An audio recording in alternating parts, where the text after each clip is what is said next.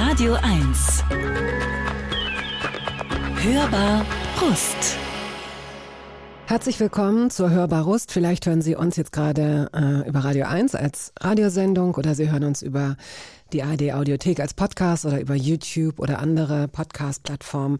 Falls Sie diese Sendung, dieses, diese Gespräche, diese Interviews häufiger gehört haben, uns gibt es schon 21 Jahre. Also es gibt viel Geschichte, dann möchte ich Ihnen sagen, normalerweise fühle ich mich ziemlich sicher mit meinen Gesprächspartnerinnen und Gesprächspartnern. Sicher im Sinne von, ja, was soll denn da schon schiefgehen? Heute ist es ein bisschen anders, obwohl mein Gegenüber mir glaubwürdig signalisiert, komm, das kriegen wir hin. Radio 1. Hörbar Rust. Identität ist ja ein großes Wort. Kultur gibt uns Identität. Sprache, Essen, Kunst, Tradition. Fällt Ihnen noch etwas ein? Ach ja, Fußball. Für viele Menschen weltweit ist dieser Sport identitätsstiftend. Der Verein ist die Familie, die Mannschaft ein Katapult Richtung Freude oder Schmerz. Und apropos Schmerz, da sind wir bei Hertha BSC. Dieser Fußballverein, einer von zwei Bundesliga-Clubs der Hauptstadt, dürfte auch allen Nichtkundigen ein Begriff sein. Roundabout 45.000 Mitglieder gibt es momentan und einen verhältnismäßig neuen Präsidenten. Nicht mal ein Jahr ist er jetzt im Amt und er ist angetreten, um die alte Dame Hertha zu renovieren, wiederzubeleben, zu stabilisieren, um ihr zum Erfolg zu verhelfen. Kai Bernstein, Jahrgang 1980, meint es ernst. Mehr als zwei Drittel seines Lebens hat er seinem Verein bislang verschrieben. Sein Herzblut, seine Zeit, seine Stimme. Früher stand er in der Fankurve, er sang, brüllte und choreografierte. Irgendwann gründete er ein eigenes Unternehmen und stellte sich, für viele überraschend, 2022 als Präsident zur Wahl. Ehrenamtlich übrigens. Kein Funktionär also, kein ehemaliger Spieler, sondern einer von unten, aus der Kurve. Herzlich willkommen, Kai Bernstein. So, und selbst ja auch Radioprofi. Du hast ja recht lange beim Radio auch gearbeitet, wenn auch dann im Veranstaltungsbereich, aber du weißt, wie das läuft. Herzlich willkommen. Ich freue mich hier zu sein. Hallo. Wenn jemand von Hertha jemandem vom RBB gegenübersteht, dann kann das ja so sein, dass der eine dem anderen sagt, noch diese Frage noch einmal stellst, dann hau ich dir eine.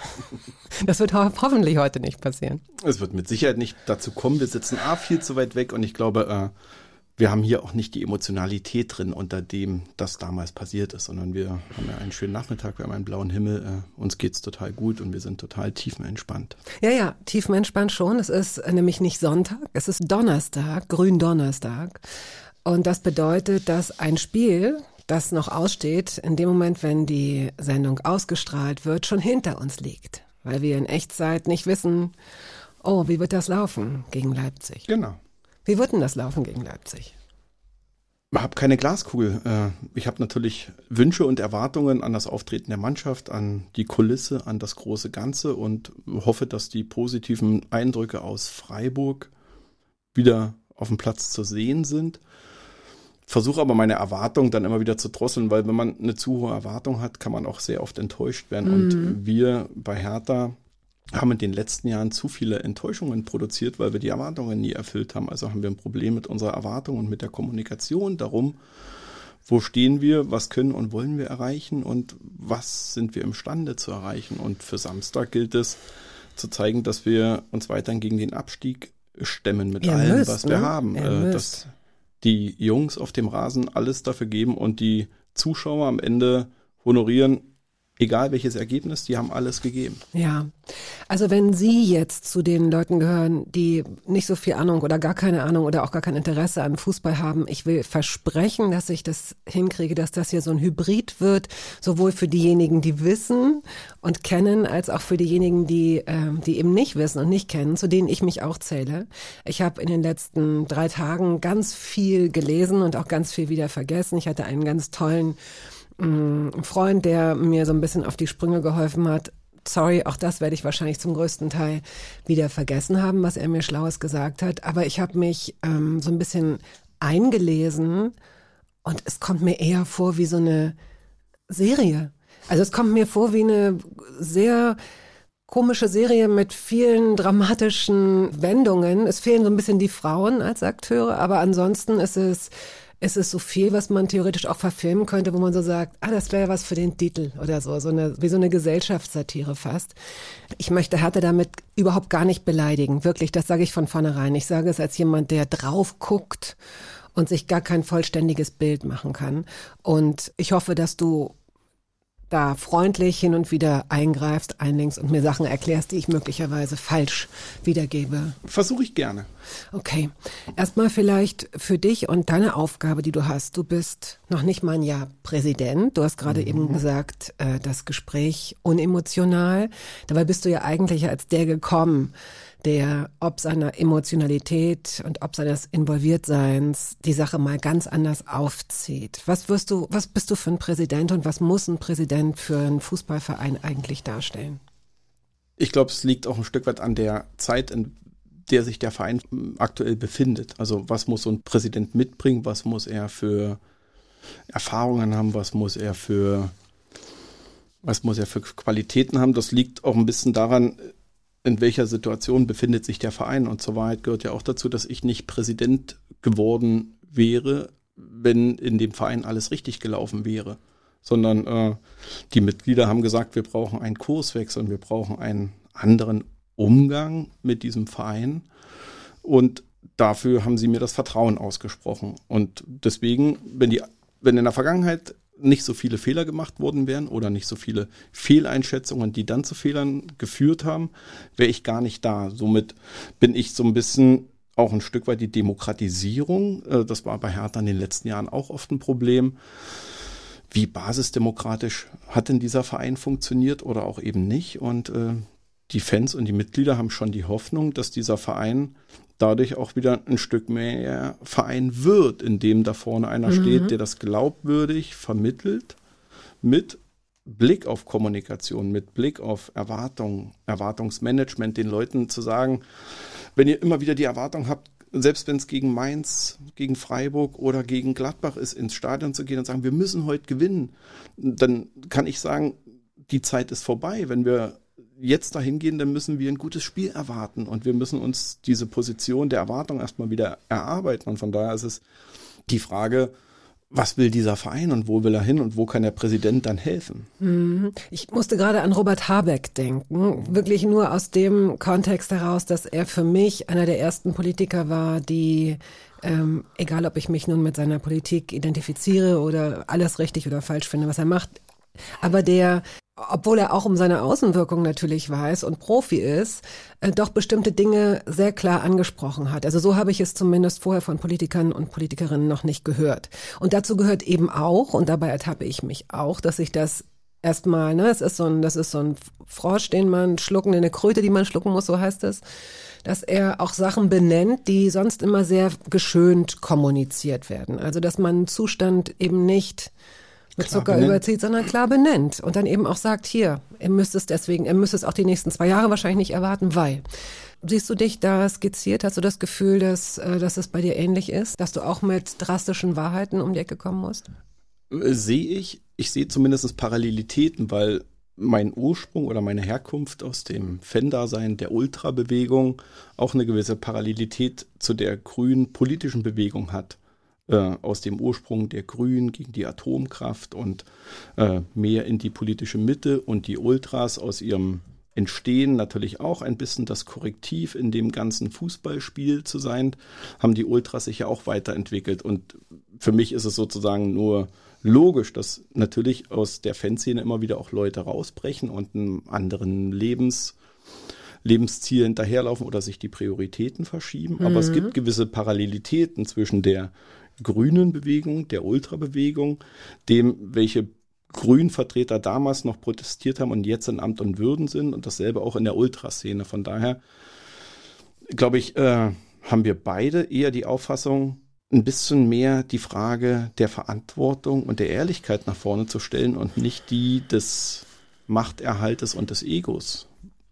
Und für mich ist das die Frage im Fußball, geht es um Macht oder geht es um Verantwortung? Und wenn ich den Fußball sehe, mit der Identität und mit all seinen Facetten der Begeisterung und der Emotion, hätte der Fußball so eine unglaubliche Kraft, diese Welt zu verändern, wenn er sich auf seine Verantwortung konzentrieren würde. Hat er ja. Der Fußball verändert die Welt. Die Frage ist, ob er es bestmöglich tut mhm. oder ob es nicht auch anders ging. Also auch das, wie gesagt, sage ich äh, von außen irgendwie draufschauend. Wir fangen jetzt mal an mit deiner Musik. Du hast darum gebeten, dass wir möglichst viele Live-Versionen der Songs raussuchen, die mhm. du uns geschickt hast.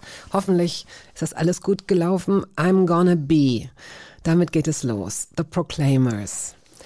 Da hast du uns das Stichwort gegeben, 40. Geburtstag. Das ist jetzt zwei Jahre her. Gefühlt vier Jahre, weil so ein Fußballjahr fühlt sich an wie zweieinhalb oder drei Jahre. Mhm. Also an Dichte, an Dingen, die da passieren, an Spielen, die man erlebt, an Meetings, die man macht, an Leuten, die man kennenlernt, an Menschen, die man treffen muss. Äh, also die Alterungszeit, also manche sagen schon, wenn man sich Bilder von mir im Sommer anguckt und jetzt ein Mensch, der ist ganz schön gealtert, in nicht mal einem Jahr, weil es natürlich auch anstrengend ist. Äh, aber der 40. Geburtstag ist gar nicht so lange her und das war ein ganz, ganz, ganz, ganz fantastischer, toller Tag mit ganz vielen Menschen, Freunden bei uns auf der Anlage. Und das Lied war sozusagen das Feuerwerksintro äh, zum Geburtstagsfeuerwerk und damit äh, immer im, in den Kopf sich einbrennend.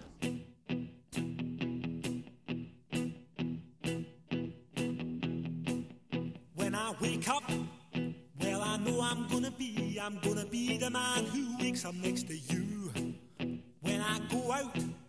Yeah, I know I'm gonna be, I'm gonna be the man who goes along with you. If I get drunk, well, I know I'm gonna be, I'm gonna be the man who gets drunk next to you. And if I heaver, yeah, I know I'm gonna be, I'm gonna be the man who's heavering to you. But I would walk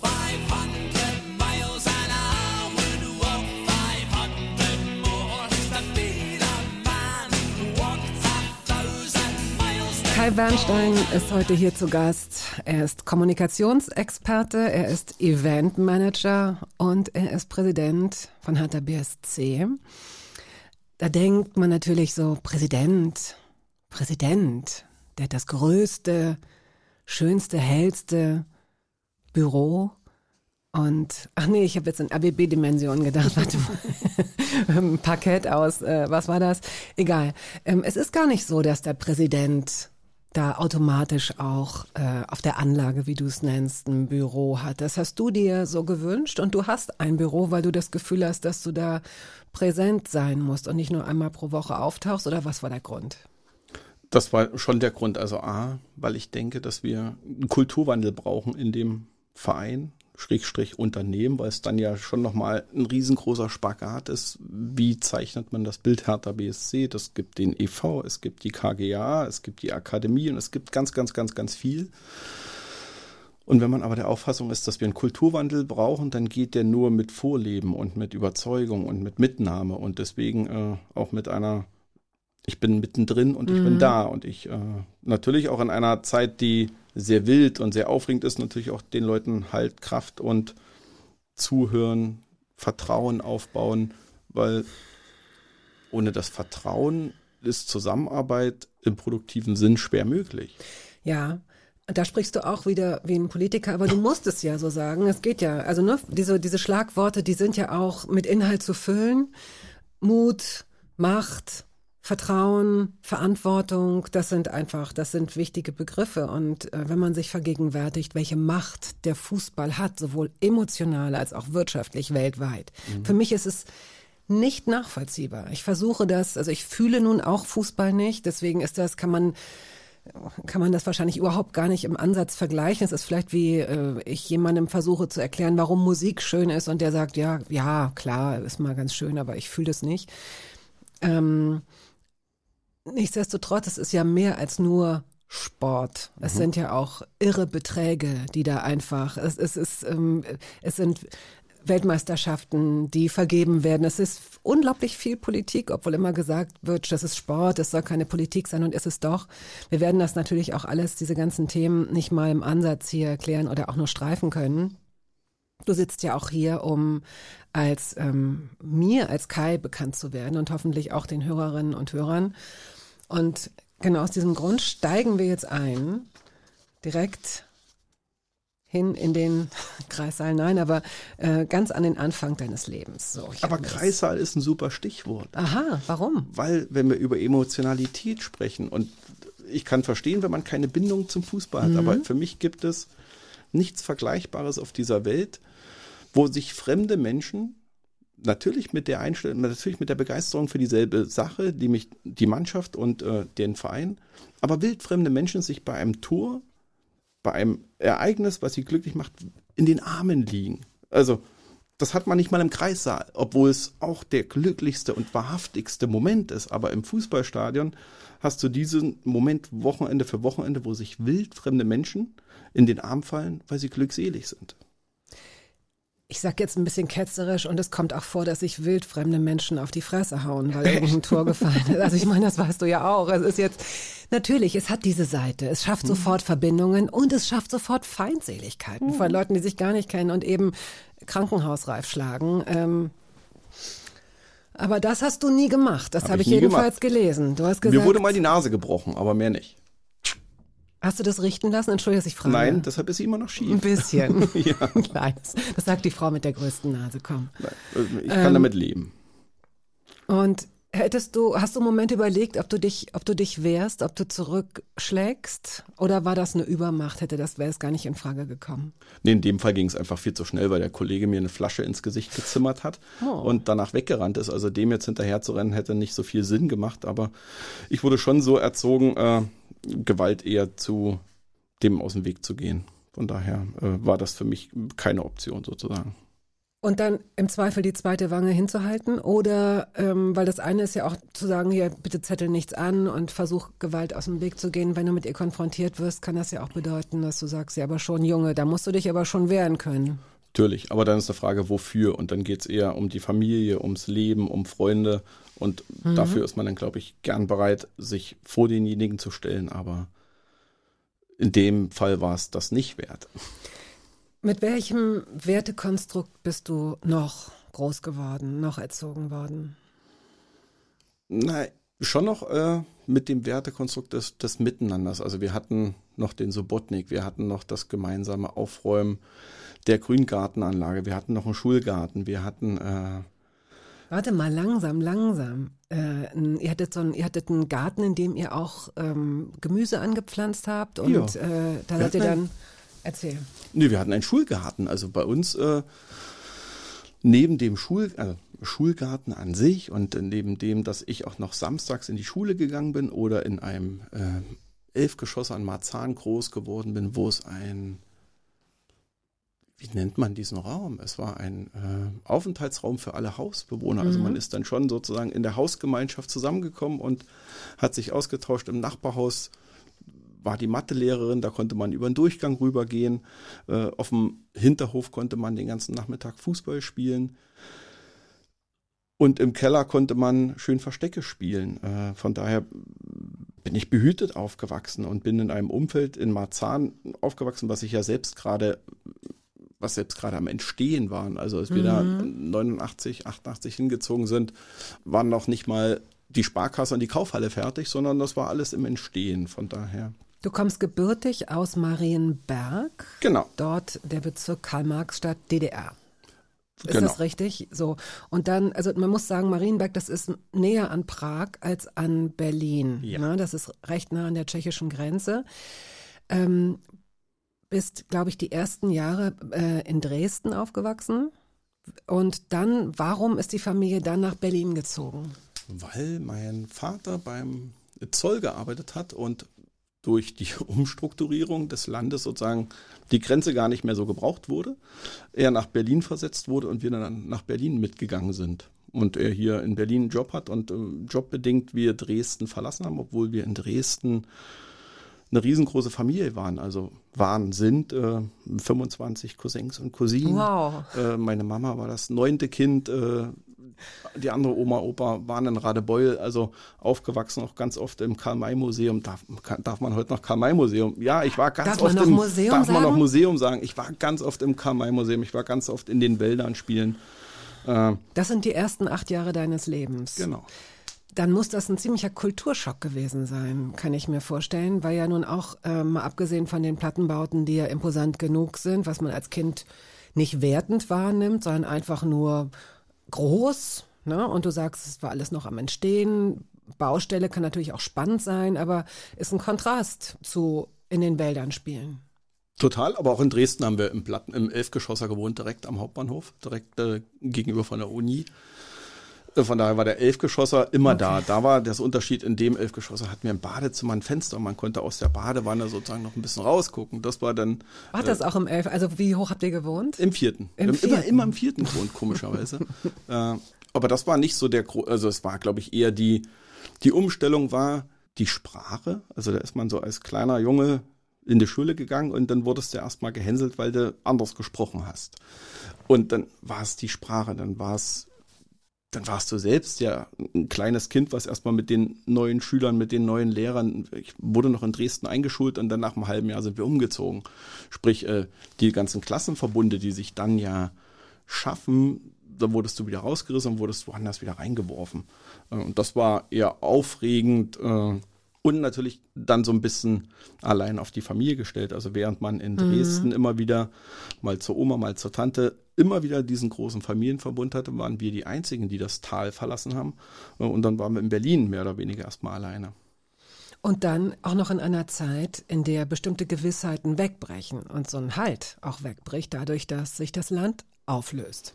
Das haben wir ja gar nicht so wahrgenommen. Und komischerweise haben Eltern die Eigenschaft, dann nicht so tief darüber zu sprechen mit ihren Kindern. Also unsere Eltern haben das, haben ihre Ängste und ihre Sorgen mit uns gar nicht thematisiert, sondern die haben natürlich versucht, das behütet dastehen zu lassen, gleichwohl ich jetzt das erste Mal so ein bisschen in der Pandemie verstanden habe, was, was es denn mit meinen Eltern damals gemacht haben musste, wenn sozusagen dein bisheriges Leben dir einfach sozusagen entzogen wird, weil du es nicht mehr machen kannst.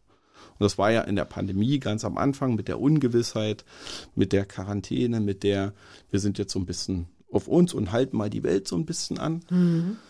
Und da habe ich zum ersten Mal so ein bisschen reflektiert, okay, da gibt es ja eine gewisse Analogie äh, zu dieser Wendezeit und meine, meine Eltern waren dann in dem ähnlichen Alter.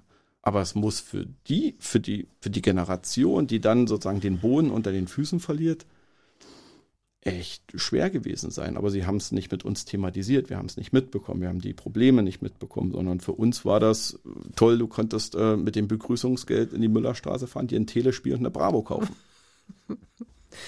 So wie du es, so wie du es formulierst, hast du sie aber auch bis heute nicht darauf angesprochen. Doch, habe ich probiert. Äh aber da so merkst du, merkst du, sie weichen aus oder haben sie einen Haken hintergemacht oder? Ich glaube, sie haben für sich dann einen Haken dahinter gemacht und haben damit abgeschlossen. Ich habe es natürlich probiert, das ein bisschen aufzubrechen, aber das liegt, glaube ich, dann auch an der Prägung meiner Eltern und an ihren Elternhäusern, dass da Reden und Austausch nicht so nicht so an der Tagesordnung waren, sondern so eine, so eine Familie mit neun Kindern und eigentlich waren es zwölf, drei haben es bei der Geburt nicht geschafft, war halt sozusagen Fließbandproduktion und die Kinder, der, der, der Opa war Bürgermeister und hatte viel zu tun und alles hat die Oma gemacht und da war jetzt nicht viel mit Liebe, da war jetzt nicht viel mit Kommunikation, geht gar nicht mhm. in der mhm. Zeit, sondern die Oma hat dann noch versucht, beim Fleischer zu arbeiten und danach zu arbeiten und alles irgendwie für die Familie zu machen, aber natürlich waren die Kinder auf sich selbst gestellt, mehr oder weniger. Und dann ist die Frage, äh, natürlich haben meine Eltern den Wunsch gehabt, das mit uns anders zu machen und äh, uns anders, uns anders, andere Werte zu vermitteln und miteinander zu vermitteln. Und das ist alles fein. Also ich bin ihnen mhm. dankbar, ob wo es bestimmt auch echt schwer war an gewissen Momenten, wo sie überfordert waren, weil sie jetzt nicht wussten, oh Gott, wie gehen wir denn jetzt mit der rebellischen Art auf einmal um oder wie gehen wir denn mit der Schwester um, die mit 16 ausziehen will oder oder oder. Also es war herausfordernd. Du hast eine äh, jüngere Schwester und eine ältere Schwester. Ja, du bist Sandwich der Sandwich Boy. und dann noch eine Jungfrau. Was heißt das?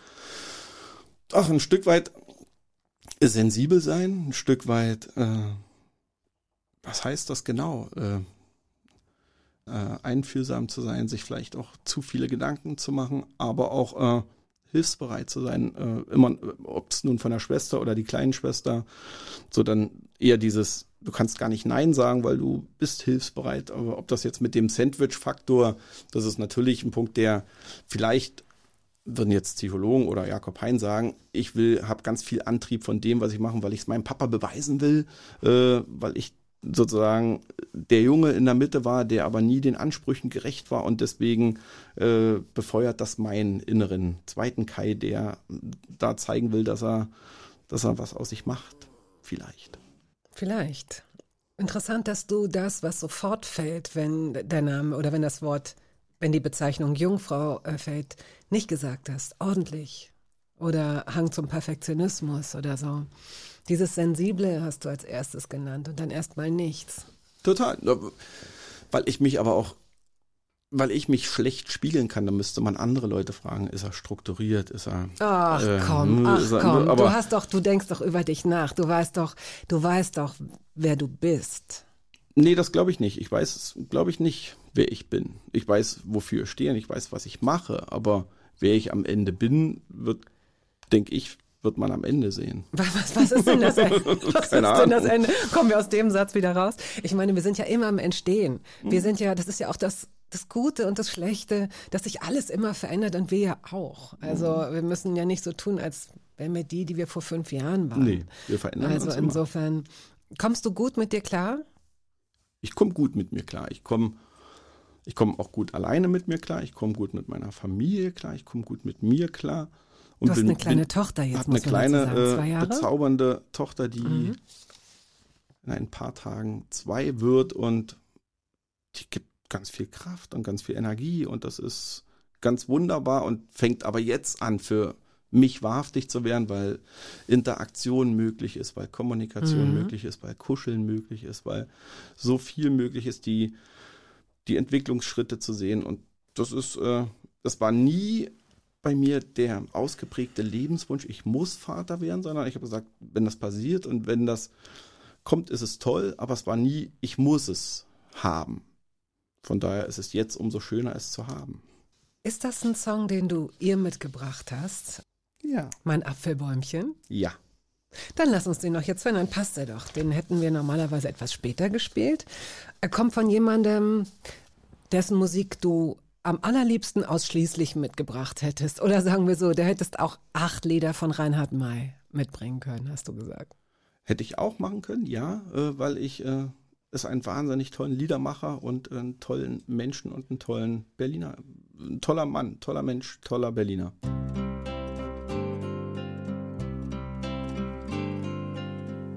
Ich weiß gar nicht, wie ich beginnen soll. So viel Gedanken und mein Herz ist übervoll. So viel Gefühle drängen sich zur selben Zeit. Freude und Demut und Dankbarkeit. Im Arm der Mutter, die dich schweigend hält, blinzelst du vorsichtig ins Licht der Welt. In deinen ersten Morgen und ich denk, dies ist mein Kind ein Geschenk. Kai Bernstein ist heute hier, er ist der Präsident von Hertha BSC. Hörbar at radio1.de lautet unsere E-Mail-Adresse, wenn Sie uns schreiben möchten. Reinhard May, als wir eben vor dem Gespräch noch einen Kaffee getrunken haben, hast du begründet, warum du Reinhard May so bewunderst, warum du ihn so magst. Ich finde die Art und Weise, wie er Texte schreibt, wie er sie komponiert, wie er sie dann handgemacht vorführt, ohne großes Pamporium, sondern er hat die Möglichkeit, sich in einen Saal zu setzen, die Stimmung aufzusaugen und einfach da zu sein mit seinen Texten und mit seiner Stimme und mit seiner Gitarre. Und er hat eine ganz große Gabe, zeitlich unabhängig, weil ich finde, ob wir uns die Songs vor 20 Jahren angehört haben, vor 10 Jahren oder von heute, sie sind aktueller denn je. Und äh, das ist für mich Kulturgut äh, mhm. par excellence und er hat viel mit dieser Stadt zu tun. Er ist Berliner. Er, und mich hat er sehr geprägt mit seiner Art, Dinge anzugehen, auch mit, äh, mit ein bisschen Rebellieren, auch dagegen zu sein. Und ob das jetzt der Rasenmäher ist oder ob es die Verwaltung ist. Also er hat relativ viel aufs Korn genommen oder hat sich nicht gescheut, gewisse Kritik, aber auch charmant und Augenzwinkern zu formulieren. Mhm.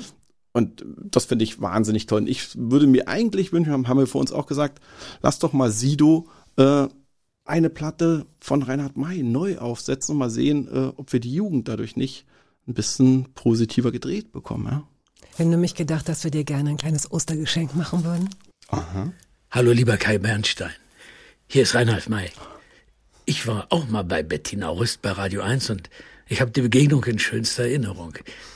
Ich freue mich, dass Sie heute da sind und dass Sie sich ein Lied von mir wünschen. Ich wünsche Ihnen viel Vergnügen und alles Gute für die Hertha. Als Berliner schlägt mein Herz natürlich für Hertha.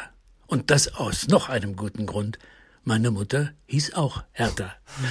Frohe Ostern! Nett, ne? Ich ja fast eine, Trä eine Träne. Nett, äh, weil die Mutter ist ja auch mit ihm übers Tempelhofer Feld. Und äh, ja, schön. Wie, was? Es gibt einen Song, wo er schon äh, nach der Nachkriegszeit von seiner Mutter äh, singt, erzählt. Mhm. Äh, aber dass sie jetzt Hertha heißt, äh, war mir nicht bewusst. Toll. So. Emotional. Da sind wir. Here Ja. we go.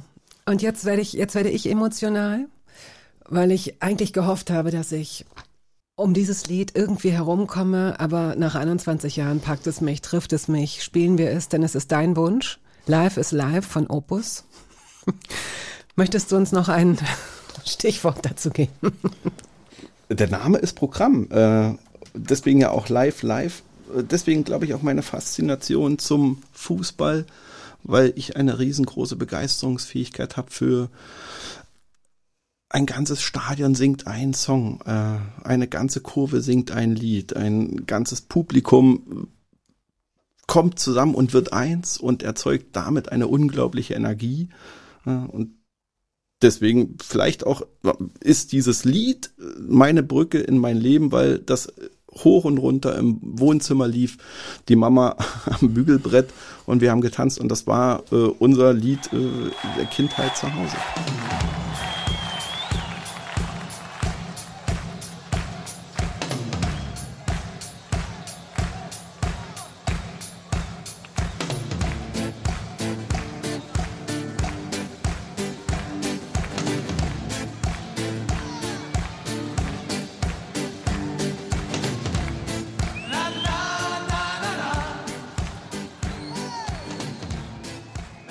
Der Hertha BSC-Präsident Kai Bernstein ist heute zu Gast. Das Wort rebellisch fiel schon so zwei, dreimal, aber immer so ein bisschen eingebettet. Lag immer noch so ein bisschen auf dem Kissen, ohne dass da eine Geschichte hinterkam. Aber vielleicht könnte die achte Klasse ein erster Hinweis darauf sein, die du zweimal, du bist zweimal in der achten sitzen geblieben und dann von der Realschule auf die Hauptschule gekommen, was was heißen kann, was nichts heißen muss. Aber was denkst du, warum du in der achten, was war das für eine, für eine Stimmung in dir? Kannst du dich daran erinnern? Ja, ich glaube, man kann sogar noch einen Tick weiter vorne anfangen. In der zweiten Klasse wurde mir der Pionierausweis und das Halstuch entzogen vom Fahnenappell. Hat gesagt, du bist jetzt kein Jungpionier mehr, äh, geh weg, du bist doof. Das war dann aber nicht so schlimm, weil die DDR ja danach eh obsolet war. Äh, aber da war schon das erste Mal so, jetzt bist du nicht mehr im Kreis dieser, dieser Gemeinschaft drin und du bist raus. Äh, von daher könnte man damit anfangen. Und das war, in der Kaufhalle ein paar Bonbons geklaut hat. Und dann hat der, äh, wie auch immer, dann das entschieden hat, gesagt, okay, du darfst jetzt nicht mehr Pionier sein. Und das war dann so. Und dann zu dem Thema in der Schule war es schon so, dass für mich lange Zeit nicht ganz, ganz, ganz klar war, warum bin ich da überhaupt in der Schule, sondern ich wollte auf dem Fußballplatz. Wir sind, wenn um 8 Uhr Schulbeginn war, haben wir uns um sieben schon auf dem Sportplatz getroffen, haben vorher eine Stunde Fußball gespielt, dann sind wir in die Schule gegangen und nach der Schule sind wir wieder auf den Fußballplatz gegangen und man hat mehr oder weniger das gemacht, weil die Eltern das wollten. Also ich hatte den Horizont noch nicht zu sagen, ich bin jetzt hier in der Schule, um für mich und mein Leben, um meine Familie, um für all das, sondern ich bin dann gegangen, weil man mir das gesagt Man hat. musste, dahin zu, man musste dahin. Gehen, genau. Und da war so viel anderes wichtiger als die Schule. Jetzt, wo du das sagst, ich spreche hier immer wieder mal mit Leuten, die Glück hatten und durch den richtigen Lehrer, die richtige Lehrerin, durch das richtige Vermitteln möglicherweise einen anderen Zugang auch zu lernen bekommen haben. Ne? Also es gibt ja auch äh, ganz wunderbare Geschichten, dass Kinder einfach sehr früh schon verstanden haben oder nicht verstanden haben, aber ähm, neugierig waren und auch irre gerne gelernt haben, wissenshungrig wurden. Ne? Und das hat ja viel damit zu tun. Natürlich, wie du als Kind bist, aber auch, wer dich da möglicherweise führt oder sensibilisiert. Mm, wie schade, dass wir in der Zeit das noch nicht so richtig schnallen. Aber auch bei dir ist, wenn auch verspätet, jemand gekommen, der was in dir entdeckt hat. Mhm. Im Nachhinein würde ich sagen, es lag schon. Ich habe nie, ich habe, glaube ich, mit 20 angefangen, mein erstes Buch zu lesen. Also ich habe nie wirklich gern gelesen. Und ich glaube, Lesen ist schon wahnsinnig wichtig im Anregen der Fantasie, im Lernen, im Verstehen.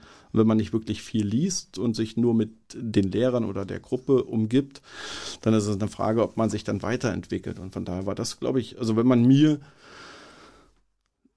wenn man mir es beigebracht hätte, sozusagen interessante Dinge zu lesen und daran Spaß zu haben, wäre das vielleicht anders gekommen. Auf der anderen Seite bin ich gar nicht, also mache ich niemanden Vorwurf, weil am Ende des Tages das alles ein bisschen länger gedauert hat und äh, vielleicht auch nicht der geradlinige Weg der Erwartungen meiner Eltern war oder des Umfeldes. Aber wenn man meine Mama jetzt fragt, ist sie, glaube ich, äh, schon ganz schön stolz, dass ich den Weg so gegangen bin. Wobei ich immer mit Stolz so ein Problem habe. Ich glaube, sie ist zufrieden. Obwohl die Mamas sind stolz, doch. Aber ich selber bin halt wenig stolz, weil ich stolz das Wort so negativ behaftet teilweise empfinde. Ja, wir wissen ja warum, Nationalstolz. Äh, es ist schade, dass sich da noch nicht ein Ersatzwort gebildet hat. Mhm. Das man auch sowieso, glaube ich, eher anderen Menschen gegenüber erwähnen würde. Ne? Man ist ja in dem Sinne dieses, ich bin stolz auf mich, ist man das eine. Also ich denke, man kann mit sich zufrieden sein. Sowas ist ja das klingt immer so, als wäre das so eine 3 Minus, dabei ist es was ganz Tolles. Das ist das Optimum, wenn man mit es sich ist toll, zufrieden ist. Es ist wunderbar. Das glaube ich auch. Aber man kann, ich finde, wenn man auf andere stolz, ich bin stolz auf dich, dass du das gemacht hast. Ich finde, wenn man sowas hört oder sagt, dann hat man keine Sekunde das Gefühl, Nein. dass das in eine komische Deswegen, Richtung geht. Meine Mama auf, kann, mh, die doch, darf ruhig stolz Mama. sein. Mama darf stolz sein. Ähm, und worauf ich aber gerade anspielte, das war jetzt gar nicht unbedingt das Buch, das du mit 20 gelesen hast, sondern jemanden, der dich ermutigt haben muss, Schulsprecher zu werden.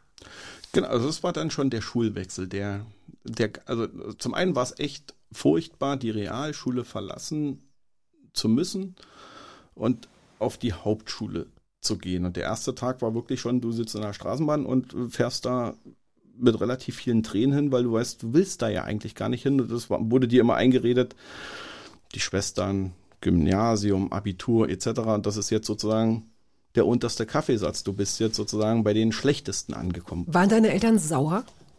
Sauer, glaube ich, viel mehr über sich, aber dann wiederum viel mehr enttäuscht. Aber. Was ein Kind ja, was schlimmer ist, ne? was man schlechter aushalten kann als sauer sein, oder? Ja. Hm. Und dann war es so, dass man dort aber ganz anders aufgenommen wurde. Und, äh, in der Hauptschule? In der Hauptschule, also der der Direktor ein anderer Charakter war, die Klassenlehrer einen anderen Charakter hatten, der Physiklehrer. Und da gab es Lehrer, die pädagogisch oder zumindest einfühlsamer wussten, wie sie mit den Charakteren der Jugendlichen umzugehen haben und wie sie sie vielleicht äh, mehr begeistern können, ein bisschen mehr zu machen. Und mhm. bei mir hat man das über Verantwortung tragen irgendwie hinbekommen. Er gesagt, du bist jetzt Klassensprecher, dann bist du Schulsprecher und über diese Verantwortung äh, habe ich die Kurve bekommen. Hat sich bis heute nicht so geändert, ne? Hat sich bis heute nicht geändert. Das ist äh, für mich immer noch die große Frage. Es geht für mich um Verantwortung.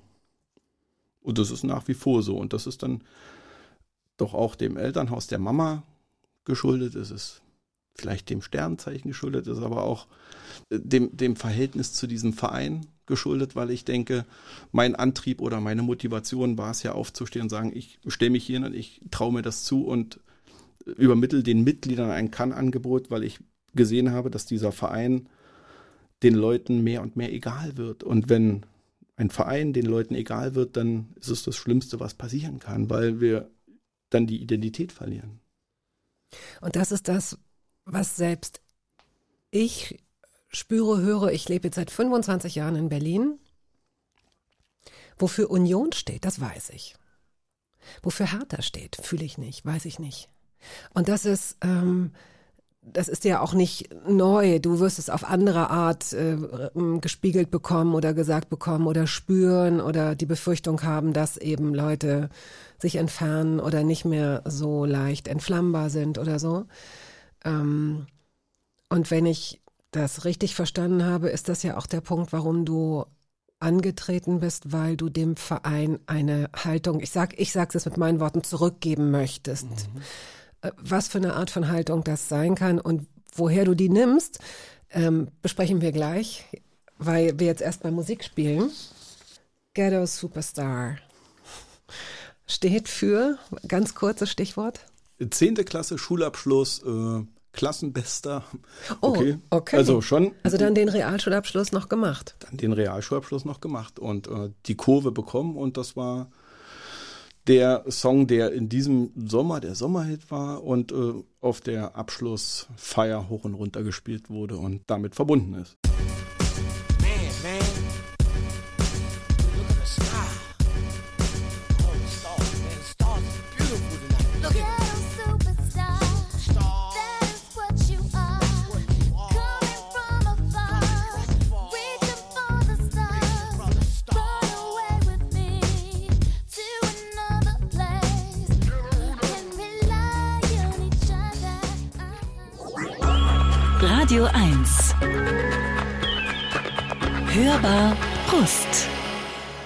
Kai Bernstein, Präsident von Hertha BSC, sitzt heute hier.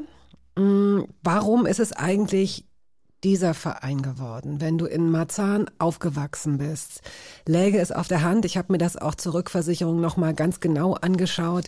Das ist ja extrem, nicht fast sogar paritätisch verteilt. Also dieser kleine Riss, der da zwischen Union und Hertha verläuft, das kann man sich auch auf einer Karte sehr gut angucken. Es gibt da links noch so eine kleine Parzelle, das ist Potsdam, in einem Meer von äh, Hertha. Ich hätte jetzt gedacht, du sagst Hohenschönhausen und den BFC Dynamo, aber Potsdam. Potsdam noch für Union. ja, da, ist, da sind mehr Union-Fans als Hertha-Fans, aber ansonsten ist das eigentlich schon ziemlich klar aufgeteilt. Und ähm, bei dir gab es den BFC Dynamo, gab es, glaube ich, ne? Und ja, und Union natürlich, klar. Also war eine völlig andere Zeit. Also ich glaube, man hatte die Wahl zwischen die coolen Leute vom Schulhof haben alle die Bomberjacke getragen und die BFC-Nadel äh, um, getragen und die, die ein bisschen dagegen waren, sind zur Union gegangen. Und wenn man sich beide Sachen nicht hat vorstellen können, ist man dann irgendwie auf was anderes ausgewichen. Und bei mir war es eher ein Zufall, dass ein Klassenkamerad, ein Kumpel gesagt hat, ey, Samstag spielen die im Olympiastadion, hast du Bock mitzukommen? Und äh, dann bin ich mitgefahren. Und ich denke, das war mit 14 ist es, ich finde, man hat zwischen 10 und 14 ist so eine Prägungszeit. Und wenn man da diesen Erstkontakt zu einem Fußballverein hat, wo man ein Interesse hat, wo man eine Begeisterung entwickelt, dann ist das ab der Stelle deine Prägung und dein Verein, weil den suchst du dir nicht aus, äh, sondern der wird dir gegeben und der wird dir durch so einen Zufall gegeben oder er wird dir klassisch durch den Moment gegeben, der Vater nimmt den Sohn mit, der Opa nimmt das Enkelkind mit. So ist es im klassischen Sinn. Bei mir war es der Kumpel und dann war es der Verein. Es und recht ja auch spät, aber auch recht, recht spät. spät. Also 14 ist das Ende dieser Prägungsphase, wie du sie gerade beschrieben hast. Und du hast ja gesagt, dass du dich schon sehr früh für Fußball mhm. begeistert hast. Äh, warst du vorher nie in einem Stadion? Doch, ich war vorher natürlich äh, auch oft in Dresden im Stadion. Ich war oft zu den Jugendländerspielen Deutschland gegen England im Stadion, aber nie wirklich Bundesliga mhm. äh, in Berlin sozusagen. Also ich war vorher nicht, in, nicht beim BFC, nicht bei Union, sondern in Berlin war es dann bei Hertha im Olympiastadion die erste Prägung und das war, glaube ich, aber auch vielmehr so ein bisschen die Reise dahin. Also wir sind ja nicht wie heute in die S7 eingestiegen und konnten durchfahren, sondern du bist erstmal bis nach Springfuhl, von Springfuhl bis zum Alexanderplatz, vom Alexanderplatz bis zum Zoologischen Garten und vom Zoologischen Garten dann mit der U-Bahn dorthin. Also es war schon eine kleine aufregende Reise dorthin. Und dann war das ein relativ großer Abenteuerspielplatz in diesem Stadion, ganz, ich glaube, zweieinhalbtausend Zuschauer in dieser riesengroßen Schüssel. Und das war dann aber trotzdem so, dass es mich gepackt hat und gesagt hat, das ist jetzt dein Verein. wie geht man denn, wie bist denn du dann nach Haus gegangen? Also wie, ist das so wie verliebt sein, dass man dann plötzlich an fast an nichts anderes mehr denkt oder steigert sich das langsam oder ähm, wenn du jetzt sagst, dass diese Prägung da ist und es ging ja bei dir dann auch sehr schnell, sehr intensiv los. Oder kam das erst später, diese, diese Intensität, dieses, würdest du es Liebe oder Verliebtsein nennen? Nee, ich würde es eher nennen als Ersatzfamilie, soziale Gemeinschaft und im Ostteil der Stadt gab es zu dem Zeitpunkt nicht wirklich mehr viele aktive Jugendclubs, äh, sondern es war sozusagen das soziale Umfeld, was einen aufgefangen hat in der in dem, in dem neuen Freundeskreis, den man gefunden hat, mit dem man sich dann regelmäßig zu Fußballspielen getroffen hat. Sondern es war eher äh, ein Stück weit Familienersatz im Sinne von Auffangen, von Selbstbestätigung, von Ernstnehmen, von Blödsinn machen, Grenzen austesten, all das, was man dann so als Jugendlicher macht. Wo hast du dich denn freiwillig mit deinen Vorlieben und Interessen mit 14, 15 gesehen? Was hast denn du gedacht, wie dein Leben weitergehen würde?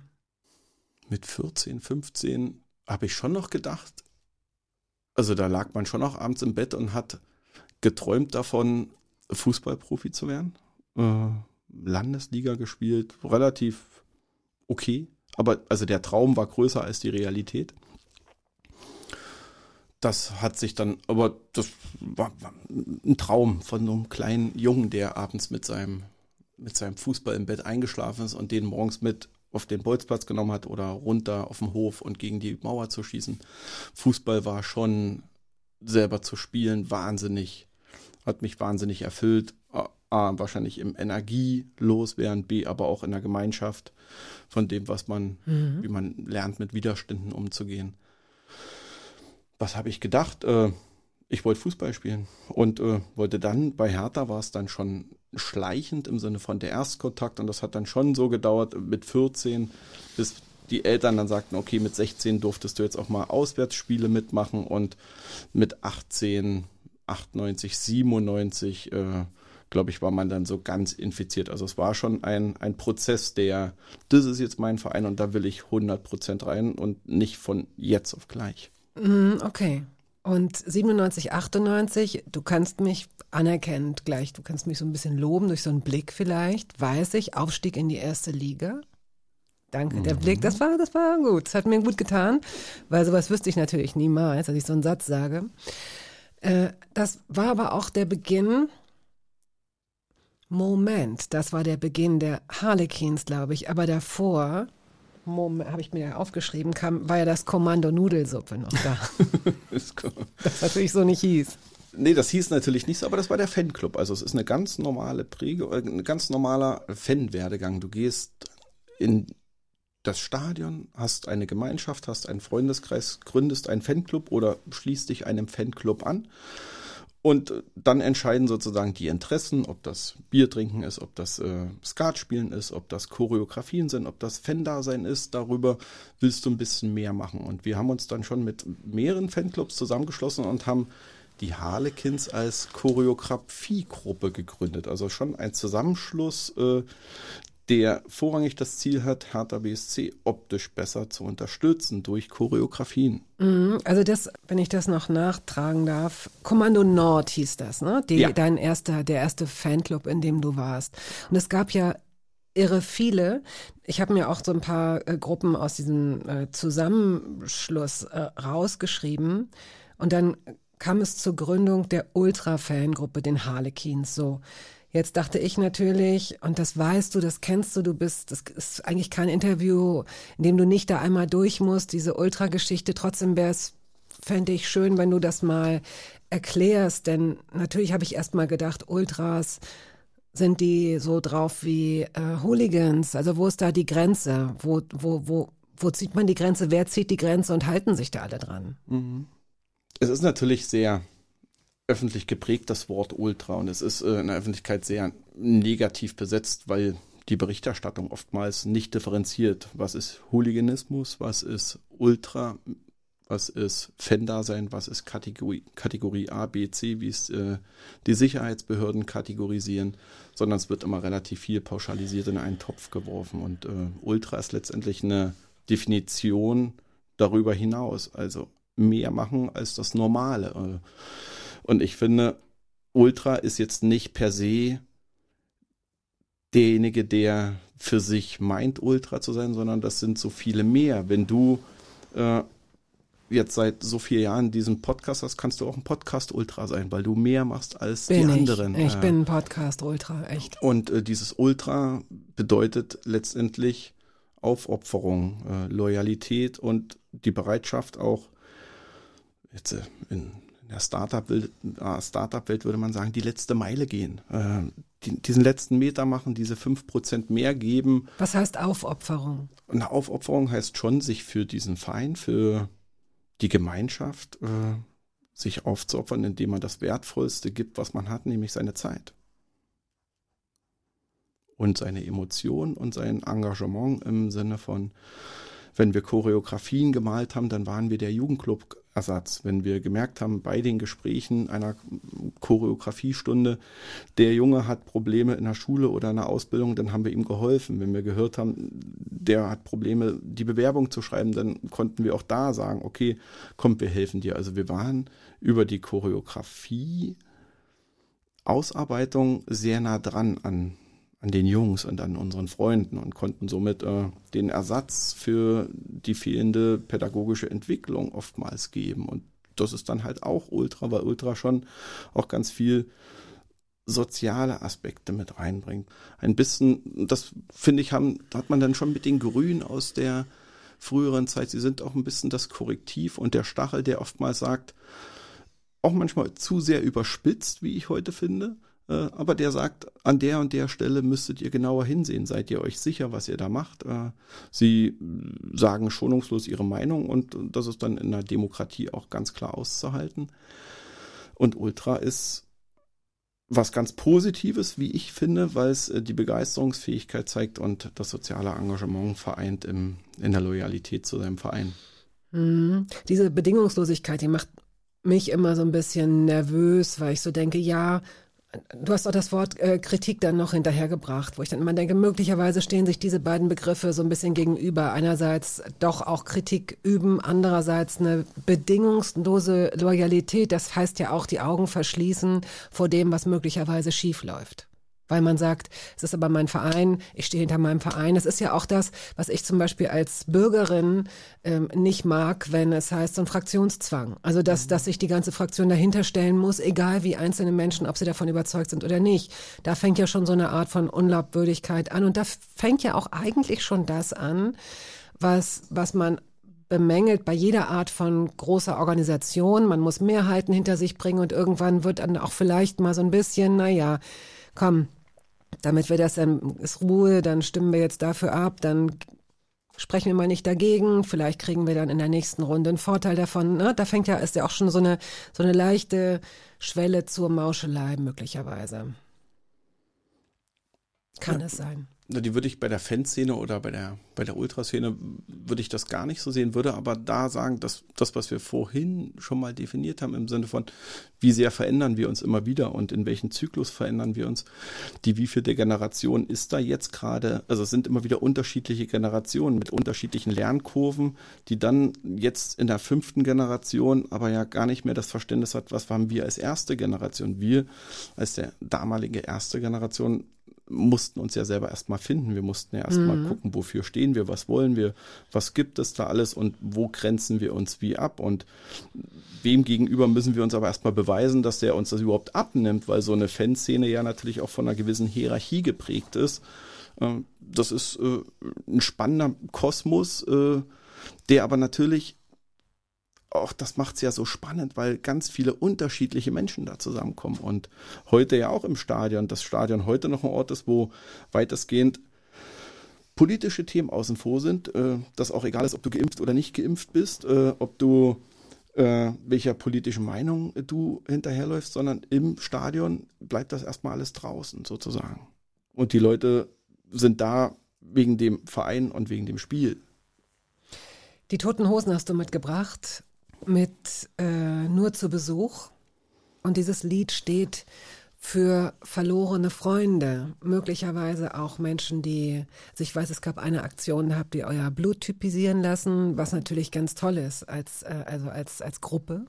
Geht genau um Benny. Also Benny ist schon äh, der Auslöser dieser Liedprägung sozusagen, weil mit Benny Bienert wir jemanden verloren haben, für den wir einen wahnsinnig aufopferungsvollen Kampf probiert haben, wo wir es sogar geschafft haben, den genetischen Zwilling zu bekommen, aber vorher ganz viele Unwägbarkeiten. Wir, der hatte Leukämie, muss man sagen. Er hatte Leukämie mhm. äh, in, einem, in einem Stadium, was heißt, wir brauchen diesen genetischen Zwilling, wo wir dann ganz viele Typisierungs Typisierungsaktionen organisiert haben in Deutsch, ganz Deutschland, also von den Reinigen in Berlin angefangen, über Dortmund, Karlsruhe, Leverkusen, Straßburg. Also das war schon auch das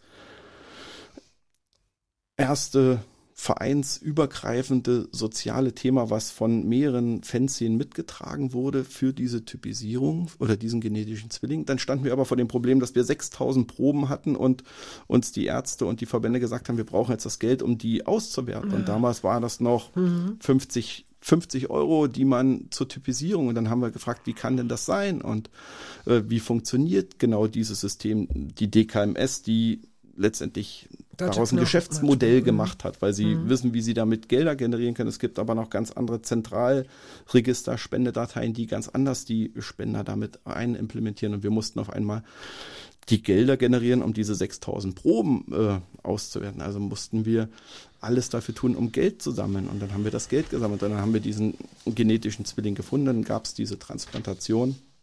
Und dann ist Benny an einem Krankenhauskeim gestorben. Und wir haben alles, alles getan und ich war jetzt am Wochenende bei Frauke und Andi, die beide ihren 60. Geburtstag haben und ich bin so ein bisschen Wer sind die beiden? Wer sind Frauke und Andi? Die Eltern von Benny. Und da waren wir jetzt am Samstag und da kam es am Samstag auch schon hoch, dass das schon sehr emotional war, weil das eine, weil sie ihren Sohn verloren haben. Ich bin so ein bisschen, ich will nicht sagen, dass ich in die Familie getreten bin, aber ich habe durch den Kampf und äh, durch, durch alles zu tun mit der Gruppe und mit der Fanszene bin ich sehr nah an diese Familie rangekommen und äh, sie jetzt an ihrem 60. Geburtstag zu sehen und wie sie beide den gefeiert haben mit den Bildern von damals war wahnsinnig schön. Immer wenn ich dich besuch, fühle ich mich grenzenlos alles andere ist von hier aus so weit weg. Ich mag die Ruhe hier zwischen all den Bäumen, als ob es den Frieden auf Erden wirklich gibt. Es ist ein schöner Weg, der unauffällig zu dir führt. Ja, ich hab ihn gern, weil er so hell und freundlich wird. Radio 1, die Hörbar Rust heute mit Kai Bernstein. Er ist der Präsident von Hertha BSC. Und wie es dazu gekommen ist, dass du dich aufgestellt hast, äh, dazu kommen wir jetzt ein bisschen. Ich möchte nur vorher versuchen, dass wir das, was ich über Herthas Zustand weiß, oder die letzten Jahre mal zusammenzufassen. Und du grätschst mir sofort rein, wenn ich da was falsch mache, ja. Ich habe mir natürlich jetzt nur so die letzten na, so sechs Jahre ungefähr, sechs, acht Jahre angeguckt. Wo gehe ich denn da jetzt rein? Oder vielleicht auch zehn, zehn Jahre. Zwei Aufstiege, zwei Abstiege. Das ist ja schon, da muss man ja auch echt schon Nerven haben. 13 Trainer. ähm, ich glaube, drei allein in den letzten drei Jahren. Ist das richtig? Mhm. Hm. Ähm, 2019, das ist so ein Name, den kann man auch kennen, wenn man sich nicht für Fußball interessiert, steigt ein Investor ein, Lars Windhorst. Meine Generation kennt den noch als Kohls Wunderjungen. Der hatte ganz viel, der hatte ganz dicke Augenbrauen und äh, hat als 16-Jähriger damals ein Unternehmen gegründet. Die gute Nachricht, er ist, er hat äh, 374 Millionen Euro, was für eine Summe. 374 Millionen Euro ähm, eingebracht als Investor, war der größte Einzelinvestor äh, der Bundesliga bis jetzt, glaube ich. Weiß ich nicht. Vielleicht auch Das stellt man zumindest immer so dar, aber es ist ja nicht sein privates Geld gewesen, sondern eine Fondsverwaltung. Und letztendlich geht es dann nicht, also natürlich um das Einzelinvest, sondern die Frage ist, äh, welchen Fonds hat er vertreten, welche Gesellschaft hat er vertreten. Aber es war schon äh, ein sehr hohes Investment, was nicht zum Erfolg geführt hat. So kann man es sagen. Nach drei Jahren war alles weg. Ähm, es geht aber, das Ganze kriegt noch einen neuen Turn. Es gibt zu der Zeit einen Präsidenten, der viele Jahre im Amt ist, Gegenbauer. Ähm, den ließ offenbar ähm, Windhorsts Firma bespitzeln, um ihn möglicherweise zu stürzen, zu entmachten.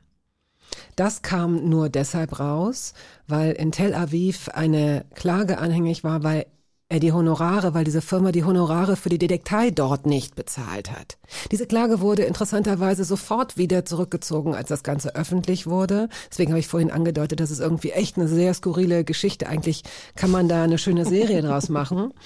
Diese ähm, israelische Detektei namens Shibumi stellte einiges an, da denkt man sofort dann an russische Trolle, um im Internet und wo nicht noch alles auf ganz unterschiedliche Art und Weise, also diesen äh, Gegenbauer zu bespitzeln und schlecht zu reden. Ähm, es gab horrende Honorarvorstellungen. Ich glaube 1,5 Millionen und dann nochmal 4 Millionen für eine Erfolgsprämie. Also es war irre, alles irre, irre hoch.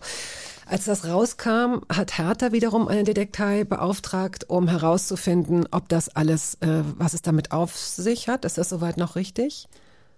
Das ist soweit richtig. Wir haben aber keine Detektei beauftragt, sondern wir haben eine Anwaltskanzlei beauftragt, die Glaubwürdigkeit und die Echtheit dieser Akte aus Israel zu bewerten und um für uns zu sagen, welche Rechten und Pflichten ergeben sich daraus. Okay, und ähm, Windhorst hat das ja alles abgestritten. Es sollte eine gemeinsame Erklärung geben. Du hast dich äh, geweigert. Du wolltest da nicht mit ihm äh, offenbar vor die Presse treten und da eine gemeinsame ähm, Erklärung abgeben, was dann dazu führte, dass Windhorst bei Facebook bekannt gab, dass er, also jetzt mit meinen Worten, dass es keine vertrauensvolle Basis mehr gäbe, so nach dem Motto, wenn Hertha mir nicht glaubt, dann ist das, wie sollen wir denn dann eine Zukunft haben? Und anbot, seine Anteile, seine 64 Prozent an dem, so, das ist aber nicht an dem Verein, sondern an der Lizenzspieler, was ist das? Es, ist, äh, es sind die Mehrheitsanteile der äh, ausgelagerten Kapitalgesellschaft, wo die Lizenzmannschaft drin ist. Ja. Ich hätte es nicht schöner sagen können. es ist auch, es ist auch, wenn Sie, also ich, ich, ich bin sowieso irgendwo selbst ausgestiegen in meinem eigenen Gedanken, aber da sind wir in etwa jetzt. Das heißt, Investor, Schulden, ähm, ein ungeliebter Präsident, der auch schon ziemlich lange da verharrt, der fast drei Abstiege miterlebt hat in seiner Zeit oder zumindest nicht verhindern konnte. Äh, der letzte Abstieg wurde durch so ein Relegationsspiel mit dem HSV letztes Jahr gerade noch so ebenso. In einer ähnlichen Situation scheint sich der Verein jetzt auch gerade zu befinden, aber mh, hm, so. Du siehst ein Fernsehinterview mit jenem Investor, der eben gerade sagt, Gegenbauer muss gehen und sagst dir, also das ist so eine Pattsituation, so geht's nicht weiter. Ich muss meine Hertha retten. Ist das in etwa der Moment, in dem du dein Cape übergezogen hast? Ja, das war zumindest der Anfang der, des Prozesses des, des Gedanken. Kann das kann das funktionieren? Könnte das äh, meinem Verein helfen? Äh, vor uns schon mal gesagt, dass dazu sozusagen die Jahre des Misserfolges, die Jahre des Scheiterns, die Jahre des Größenwahns, die Jahre der Fehler dazu geführt haben, dass der Berliner, die Hertha-Fans zunehmend eine Egalhaltung gegenüber ihren Vereinen bekommen haben. Und das war für mich das Schlimmste, neben dem, dass ich denk, dachte, okay, wenn der liebe Investor jetzt sozusagen den Krieg vom Zaun bricht und den Mitgliedern sagt, Pest oder Cholera, das eine oder das andere, dann war für mich klar, dass es durchaus zielführend ist, da eine dritte Möglichkeit zu offenbaren. Sagen, wenn ihr das eine nicht wollt, guckt mal, hier wäre eine Möglichkeit. Und dann haben wir, dann habe ich gesagt, okay, wie könnte man das denn machen? Äh, natürlich kennen mich die Leute aus meiner Zeit aus der Kurve, aber mir ging es ja eher darum zu sagen, okay, lasst uns doch erstmal gucken, bevor man da überhaupt antritt, können wir nicht eine Vision ausarbeiten, wo wir sagen, mhm. so stellen wir uns diesen Verein vor, so stellen wir uns Fußball vor, so, so das ist die Wunschwelt, in der wir wirken wollen und haben unter wirhatana.de eine Vision erarbeitet, wo man sagen kann, guck mal, für diese Vision von Verein, von Fußball würde ich stehen. Jetzt muss ich da ganz kurz reingrätschen, weil uns fehlen ein paar Jahre dazwischen, die ich jetzt äh, im Schnelldurchlauf noch ergänzen möchte. Du hast möglicherweise, das weiß ich nicht, das wollte ich dich fragen, durch die Aufmerksamkeit dieser Bluttypisierung, ähm, bist du da in, in, in Kontakt mit, mit Radiosendern genau. gekommen? Ah ja, okay. Das war die Brücke dann zum Radio. Verstehe. Da hast du bei Radio Energy äh, erst ein Volontariat gemacht? Oder ein Praktikum, Praktikum Volontariat? Volontariat und dann Eventmanagement äh, für Berlin, Eventmanagement national und habe sozusagen alle Großveranstaltungen von Energy in the Park in Berlin, München, äh, die Music Tour in Hamburg, Nürnberg äh, national produziert und umgesetzt. Und das war dann aus der Welt kommend, du hast Elektroinstallateur gelernt, hast Industriemechaniker gelernt. Stimmt, du hast zwei, du hast drei Lehren angefangen und zwei beendet. Genau, wow. Und bist sozusagen eher aus dem Handwerk kommend, mhm. wobei dann auch durch den Fußball ein sehr komplizierter Handgelenksbruch die Ärzte da sagen lassen hat, äh, geh mal lieber weg vom Handwerk, deine Hand hält das nicht durch. Also such dir mal lieber einen Schreibtischjob, was für mich eher so die Hölle war von wegen. Es war für mich nicht vorstellbar, einen ganzen Tag am Schreibtisch zu sitzen und da irgendwie zu arbeiten, sondern ich wollte halt bauen, erschaffen, machen, mhm.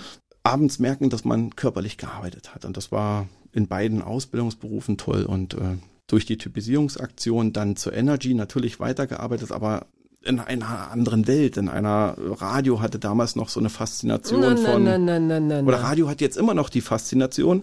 Radio als Medium der Faszination hin, du der Spirit der Leute. Also ich versuche es jetzt eher auf das Team, wenn man in, in, in einem Sender arbeitet. Zu der Zeit. Zu der Zeit war das. War, war das ja noch Goldgräberstimmung im Radio. Und das war noch was Tolles. Und die Einschaltquoten und die Verlagshäuser haben das noch nicht so runtergebrochen und so weiter. Und Radio war noch toll mit den Menschen. Und das hat mich begeistert und hat mich dann aber auch ein Stück weit raus aus dieser Fußballwelt gezogen und gesagt, nutzt deine Energie, dein Know-how auch äh, um dein Leben dein Leben richtig zu sortieren. Hast du gemacht, hast eben diese Eventagentur gegründet, hast dich selbstständig gemacht, bist weiter zu Hertha gegangen, warst weiter Hertha-Fan ähm, und hast dann eben gesagt, im, im, im letzten Jahr, in dieser Situation, da sind wir jetzt, okay, ich will zumindest meinen Namen da in den Hut werfen.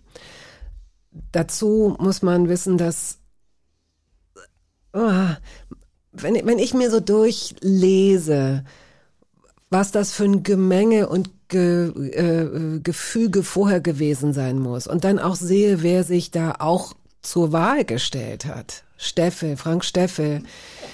Kennedy von der Spree. Ja, der Kennedy von der Spree. Ähm, Liebe ich, Grüße. Ich war, ja, ganz, äh, Grüße gehen raus, heißt das heute.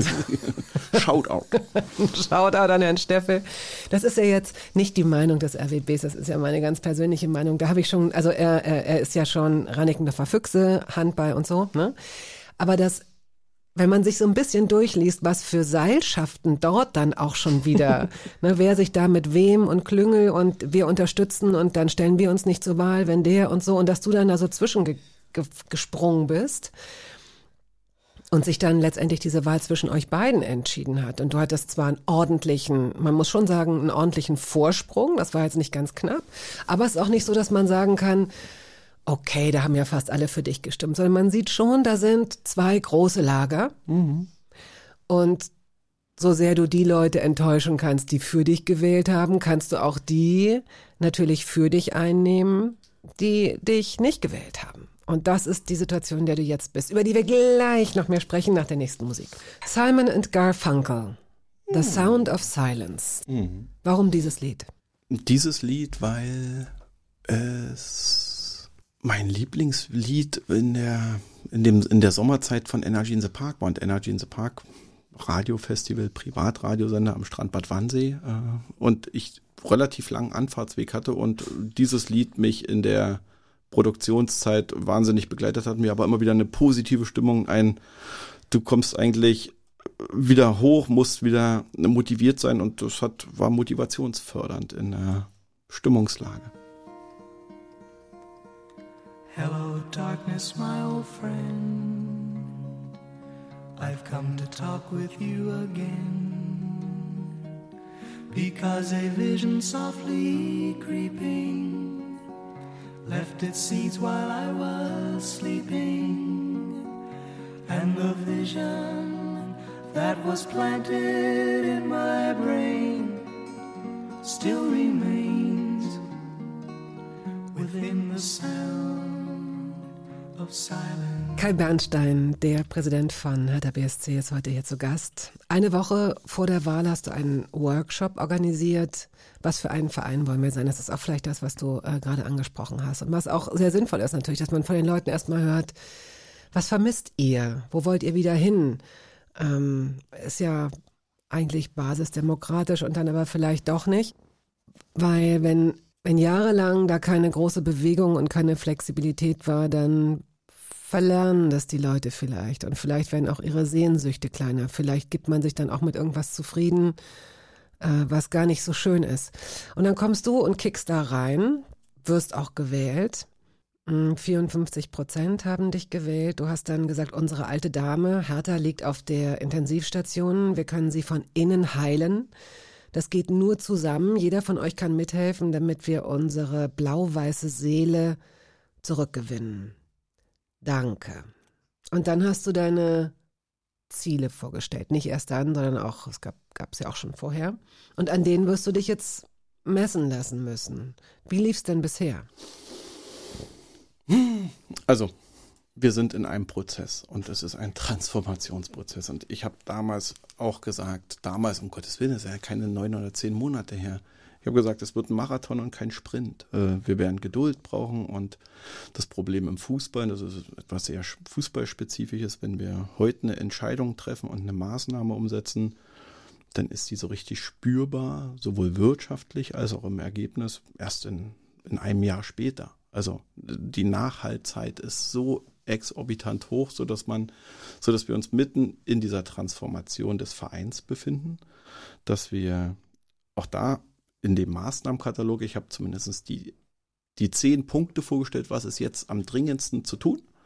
Die zehn Punkte waren nach sechs Wochen abgearbeitet und dann kamen die nächsten zehn Punkte dazu. Und dann ist man sozusagen aus dem, ich lerne diesen Verein kennen, ich lerne die Gremienarbeit kennen, ich lerne die Mitarbeiter kennen, hinzu, du bist in, im Aufbau des Vertrauens mit dem Investor, was dann aber sofort wieder über Bord fällt, weil er seine Rechnung in Israel nicht bezahlt hat. Also hatten wir dann das nächste Konfliktfeuer oder die Feuertaufe kurz vor der kurz vorm 100-Tag, 100-tägigen Amtsjubiläum oder vor den ersten mhm. 100 Tagen. Dann hatte man da wieder ein Riesenproblem zu lösen. Wie schnell kam er denn? Er hat ja auch, wenn ich das richtig verstanden habe, den neuen Investor mehr oder weniger akquiriert. Triple Seven ist mhm. ein, äh, wie heißt das? Was ist das? Sind das Heuschrecken? Ich würde sagen, es ist keine Heuschrecke. Äh, eine Heuschrecke ist einer der, also KKA hätte man früher oder kann man als Heuschrecke bezeichnen. Die gehen da rein und die gehen da raus. Triple Seven mit dem Konstrukt, was sie geschaffen haben und mit der Football Factory oder mit dem, mit dem Kompetenzzentrum im Hintergrund versteht sich eher sozusagen als äh, Bündnispartner der Expertise. Hier haben wir ganz viel Fachkompetenz, bedient euch dran und werdet besser. Von daher würde ich nicht sagen, dass Triple Seven eine Heuschrecke ist, sondern Triple Seven ist sozusagen ein Investor, der Multi-Club Ownership, der sozusagen ein Verbundsystem fährt, wo er sagt, wir haben in mehreren Vereinen eine Investition und wollen damit äh, erfolgreich sein oder das Risiko des Scheiterns auf mehrere Vereine zu mm. kompensieren. Äh, aber es ist letztendlich wir haben vor uns von diesen zwei Welten gesprochen. Mittlerweile ist diese Finanzwelt auf den Fußball aufmerksam geworden, dass man mit dem Fußball relativ viel Geld verdienen kann und also mittlerweile ein relativ großes Interesse. Ist glaube ich schon ein bisschen, also würde ich jetzt sagen, ist schon ein bisschen Klar. länger so, ne, natürlich. Und das ist ja auch das, was viele Fans eben entfremdet oder oder oder verwundert oder sauer macht auch. Die Frage ist, welche Alternative hätte Hertha gehabt? Denn äh, diese 374 Millionen müssen zurückgezahlt werden und es gibt Verbindlichkeiten, glaube ich. Also Hertha geht schon Naja, nicht ganz, weil, Nein? also man muss kurz sagen, also Lars Windhorst hat natürlich den Schach zugemacht von wegen Hertha, ihr, ihr könnt meine Anteile zurückkaufen Mhm. zu dem Preis, den ich sie gekauft habe. Der Wert natürlich ein völlig anderer und wir hätten gar nicht das Geld gehabt. Also haben wir gesagt, Lars Windhorst, wir sind kein adäquater Partner, dein, unsere Anteile, deine Anteile zurückzukaufen. Also ist Lars Windhorst losgegangen, hat gesagt, okay, hier habe ich Anteile, wem kann ich die denn verkaufen? Und da ist er dann, und das Netzwerk hatte einfach weltweit äh, in der Finanzbranche äh, Triple Seven Partners mit die beiden sich einig geworden, im Sinne von die beiden haben ja nur die Anteile erstmal gegenseitig veräußert. Und Triple Seven hat dann gesagt, okay, wir kaufen die, an, die Anteile von Lars und wollen mit euch sozusagen in die Zukunft investieren und haben dann im Einstieg äh, weitere 100 Millionen zur wirtschaftlichen Konsolidierung bereitgestellt, die aber nur dazu dienen, die Fehler der Vergangenheit zu beheben, um den wirtschaftlichen Konsolidierungskurs so weiterzufahren, dass wir, wenn wir unsere Arbeit gut machen und diesen Marathon durchhalten, in der Saison 25, 26 wirtschaftlich konsolidiert sind. Aber der Größenwahn und all das, was im Jahr 2019 dazu geführt hat, da ist der Zug auf eine Mauer zugefahren und den haben wir jetzt übernommen. Ja, so ähnlich wurde es mir auch. Der eine sagte, genau, es ist ähm, ein Scherbenhaufen. Wieso macht er das? Warum macht er das? Er hat eine Agentur, er hat eine nette kleine Familie. Warum macht er das? Weil seinem Verein und die Menschen ihm wichtig sind, weil die Menschen noch mal viel mehr es verdienen, dass dieser Verein wieder der wird, der mal war oder sich neu erfindet, aber viel mehr für diese Menschen, die ihn lieben, da ist. Das, diese hoffnunggebende, dieses kraftgebende Element, das sind die Menschen, für die wir das machen. Und genau für die mache ich es auch, weil dieser Verein so viel Kraft hat, positive Dinge in den Menschen zu bewegen. Und deswegen mache ich das. Es gibt ja eine, eine, eine große Anzahl an, an, an Sachen und Initiativen und Ideen, die ihr habt und die du hast. Und dann gibt es diese Vorlaufzeit, von der du gesprochen hast. Sachen müssen ähm, geprüft werden, müssen auf die Bahn gebracht werden, müssen brauchen ihre Zeit eben. Andererseits gibt es ja kaum eine Sache, die eigentlich schneller entschieden wird oder sich verändert äh, als der Fußball. Also dann drei Spiele in Folge verloren, der Trainer wird gefeuert. Also das ist ja eigentlich das Gegenteil von langfristig, das ist extrem kurzfristig. Wie können denn diese zwei einander äh, widersprechenden Geschwindigkeiten eigentlich, dass du auf der einen Seite natürlich langfristig planen willst, du willst auf Erfolge setzen, du willst versuchen, dem Verein eine Haltung zu geben. Das könnte dazu führen, dass eine neue Art von Investition kommt, weil Leute die Glaubwürdigkeit honorieren und sich gerne mit Hertha identifizieren und mehr Karten verkauft werden und so weiter. Andererseits ist da diese Kurzlebigkeit, dass man möglicherweise um den Klassenerhalt bangen muss, dass man möglicherweise um den Lizenzerhalt bangen muss. Also wie, wie, wie kann man das denn unter einen Hut bringen? Indem man das pragmatisch sortiert, indem man sagt, wir haben eigentlich ein Gerüst an Entscheidungen, die jedes Jahr wiederkommen. Das finde ich ja so absurd. Das ist der Fußballzirkus an sich ist ein wiederkehrendes Hamsterrad, was jedes Jahr aufs Neue losgeht. Ist das gut oder ist das schlecht? Für die Struktur und für die Organisation, in der man arbeitet, ist es eigentlich gut, wenn man sich perfekt darauf vorbereiten kann, weil man ganz genau weiß, wann passiert welcher Prozess und mit welcher Maßnahme muss ich eigentlich überprüfen, will ich da besser werden, bin ich da gut, will ich da eigentlich mehr investieren oder reicht mir dieser Status quo? Sprich, und die Herausforderung ist, glaube ich, der strukturgebende Blick auf deine Meilensteine im Jahr mit dem Handling des Tagesgeschäftes. Was Weil ist so ein Meilenstein jetzt gerade? Meilenstein jetzt gerade ist natürlich die, die Debatte und die Diskussion, wie machen wir die Dauerkarten und die Preise für die nächste Saison? Für die erste Liga, für die zweite Liga, unter welchen Gesichtspunkten, unter welcher Kommunikation, wie, was haben wir für ein Ziel und was gliedert sich danach für eine Maßnahme. Sprich, wenn wir irgendwas verändern würden, wäre doch klar, wir müssten erstmal mit den Fans reden, wir müssten mit den Mitgliedern reden, wir müssten das vorstellen. Und dann ist man wieder bei, dieser Verein ist dann doch ein Stück weit auch eine Behörde, weil man natürlich ganz viele Stakeholder mhm. involviert und abholt und mitnimmt und so sagt, okay, wenn wir das und das erreichen wollen, müssen wir das und das machen. Dann dauert es aber ganz schön lange, wenn man es richtig machen will. Politikerinnen und Politiker lenken dann gerne ab, spielen über Bande und schießen so ein großes Wort raus, das Stadion beispielsweise. Mhm. Das ist ja auch ein großes Thema. Mhm. Da kann man sich jetzt drauf konzentrieren und äh, ganz viele Ideen reinstecken und gucken, ähm, ist das der richtige Zeitpunkt? Gibt es da irgendeine Art von Finanzierung? Hört man auf die, die sagen, na, wenn ihr das erstmal habt, das hat eine Sogwirkung, ähm, dann können da ganz tolle Sachen stattfinden, dann kommt wieder mehr Geld rein. Oder hört man auf diejenigen, die sagen, hey, nun mal langsam, wir haben ja eine Möglichkeit, man kann auch mit dem Olympiastadion unter gewissen Voraussetzungen, man kann das ein bisschen kleiner machen, ist jetzt vielleicht nicht der beste Zeitpunkt, es fehlen Baustoffe, es fehlen Handwerker, was weiß ich. Wie werdet ihr euch da entscheiden? Wie kann man sich da bewegen als Verein? Na, erstmal muss man dann vielleicht nochmal einordnen. Natürlich denken wir in, in Art zwei Krisenstäben. Der Krisenstab 1 im Hier und Jetzt, der diesen Scherbenhaufen und das all kaputtgegangene Vertrauen wieder zusammenkittet und wieder repariert. Und gleichzeitig haben wir aber auch den, die Herausforderung, uns aus diesem Prozess rauszunehmen und eigentlich schon zwei, drei Jahre vorauszuschauen, um zu sagen, eben Stadion, eben Nachhaltigkeit, eh Frauenfußball. Also wir, wir treffen jetzt Entscheidungen, die so weitreichend sozusagen sind für Hertha BSC in seine Zukunft, die wir jetzt aber antizipieren müssen, richtig bewerten müssen und klug entscheiden müssen. Und Stadion ist genauso ein wichtiges Thema, dass wir, dass wir brauchen, wir haben leider noch kein Baurecht und wir haben noch keine Planungssicherheit. Wir sind jetzt mit dem Koalitionsvertrag und mit der politischen mhm. Willensbildung erstmal auf einem Weg, so weit waren wir noch nie, das muss man dass auch so sagen. Wird von der Politik, dass es so unterstützt wird. Mhm. Und wir haben ganz viele Fehler in der Vergangenheit gemacht, dass wir ganz oft den zweiten Schritt vom ersten Schritt gemacht haben, weil wir dachten, wir sind von oben herab, sondern nein, wir müssen viel mehr Leute abholen, mitnehmen und auf unseren Weg von der Maßnahme begeistern. Und beim Stadion ist es so, dass wir das für wahnsinnig wichtig für unsere Zukunft erachten, sagen, wir brauchen ein eigenes Stadion. Wir sind Mieter im Olympiastadion. Wir kacheln jeden Spieltag alles rein, alles wieder raus, zahlen immensen Preis an Miete.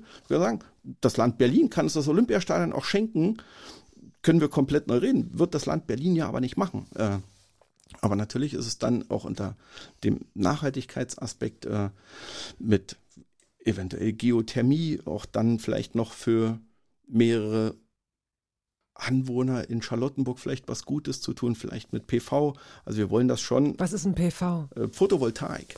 Ach, Photovoltaik, natürlich. Geothermie. Also schon Ja. auch zumindest in die, äh, wenn wir da jetzt ein Stadion bauen, müssen wir uns natürlich Gedanken machen, wie wird das genutzt, wie wird das betrieben, Mhm, wie wird mhm. das bespielt. Wie wird das bespielt, wenn, wenn kein Fußball ist? Also äh, geht da eine Schule rein? Äh, haben wir dann eine Messe? Oder, oder so ein Stadion steht ja auch oftmals leer. Äh, also müssen wir uns gucken, wie wir das sinnvoll gestalten. Dafür müssen wir aber acht Jahre vorausreisen, weil wir sagen, okay, wenn das jetzt alles gut läuft, ist es 2030 und wir haben das Stadion eröffnet. In 2030 haben wir aber eine ganz andere Veränderung. Also ist es ganz schwer, das wieder zu antizipieren. Was ist dann das Wichtige? Und deshalb macht es auch das Herausforderung, in diesen beiden Krisenstäben, in Hier und Jetzt, die Transformation zu vollziehen, aber gleichzeitig die Weichen für die Zukunft so zu stellen, dass wir da uns nicht die Karten legen und sagen, um Gottes Willen. Okay, also leider sind sehr viele Fragen offen geblieben. Das liegt nicht an dir, das liegt an diesem Riesenthema und daran, dass ich mich da wahrscheinlich auch immer erst rantasten muss und möglicherweise auch andere Fragen stelle als jemand, der sich mit der Materie ähm, schon sehr gut ich auskennt. gut gemacht. da muss man sich fragen, habe ich dann was falsch gemacht, wenn ich zu sehr gelobt werde am Ende eines solchen Gespräches? Nein, vielen Dank, dass du das sagst. Äh, wir sollten nicht rausgehen, ohne eben, das Wort Frau ist gefallen, ähm, Frauenfußball. Es ist, ähm, die Meldung ist noch ganz frisch. Gerade erst äh, von der Mitgliederversammlung, weiß ich nicht, entschieden, verabschiedet worden. Also es war der Wunsch der Mitgliederversammlung, dass wir Frauenfußball umsetzen bei Hertha BSC. Dann kam Hertha 03 Zehlendorf auf uns zu und jetzt haben wir den Kooperationsvertrag geschlossen und werden im Sommer Damen, jungen, junge Frauen und Mädchen äh, in Hertha-Trikots sehen. Ist doch toll. Das ist toll. Die zeigen euch, was eine Hake ist, Leute. Total. Wir brauchen mehr Frauen. Ja, ja, wir brauchen mehr Frauen. Gut, in diesem Sinne, mit der Bitte um Verständnis, dass wir bestimmte Themen ausgeklammert haben, sind wir uns auch einig. Wir wollten ne, äh, Mannschaft, Trainer, so diese ganz aktuellen Sachen, dass wir das jetzt hier nicht genannt haben. Du hast gerade gesagt, dir fehlt es nicht. Nee, ich finde es auch noch, also so, A, ist es nicht meine Verantwortung, es ist ein B, sozusagen gar nicht mein Bereich, wo ich eine Expertise habe, sondern ich bin der Präsident, ich bin für Kommunikation, Führung, Präsidium und für das Sportliche gibt es einen Sportdirektor, es gibt einen Trainer, es gibt äh, eine Mannschaft, äh, aber das ist nicht mein Verantwortungsbereich. So, und damit haben wir es schön auf den Punkt gebracht. Ein Song ist noch übrig geblieben, lieber Kai. Muss deine Tochter dich Nein. Aber meine Frau meinte, ob wir denn zur Hochzeit, äh, Materia hat ein El Presidente-Lied. Mhm. Ob, ob, ob, ich, ob sie das spielen. Ich sag, nee, weil für mich, also mir geht ja sowieso schon dieser Kai wahnsinnig viel verloren, weil es eigentlich bloß noch diesen Präsidenten gibt und gar nicht mehr diesen Menschen. Und das macht's halt so schade. Von daher. Oh komm, der Mensch Kai mit Y ist hier aber ganz schön gewürdigt worden Total. in dieser Sendung. Und mich wundert eher, dass deine Frau fragt, ob ihr Materia spielen dürft bei der Hochzeit. Äh, ich hätte jetzt gedacht, dass sie fragt, ob sie dann die Frau Präsidentin ist. Das ist ja. Sie ist die First Lady. Sie ja. ist die First Lady. Und wann heiratet ihr? Am 1.9. Warum genau denn am 1. September?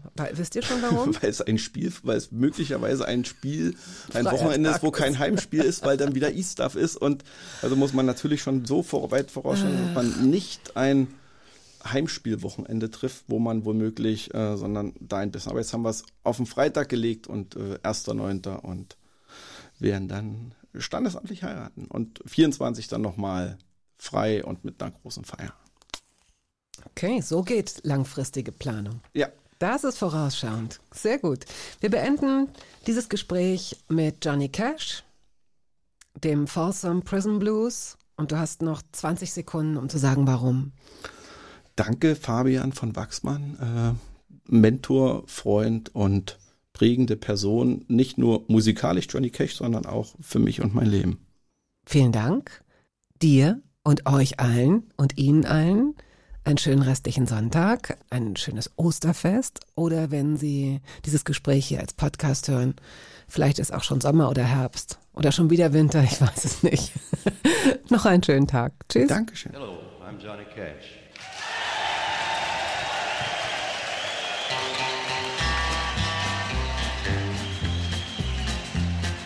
Hear the train a coming, it's rolling around a bend. And I ain't seen the sunshine since I don't know when. I'm stuck in Folsom Prison, and time keeps dragging on. But that train keeps a Antone. Das war der Podcast der Radiosendung Hörbar Rust. Wir hoffen, dass es Ihnen gefallen hat. Wenn Sie möchten, Sie können ihn abonnieren.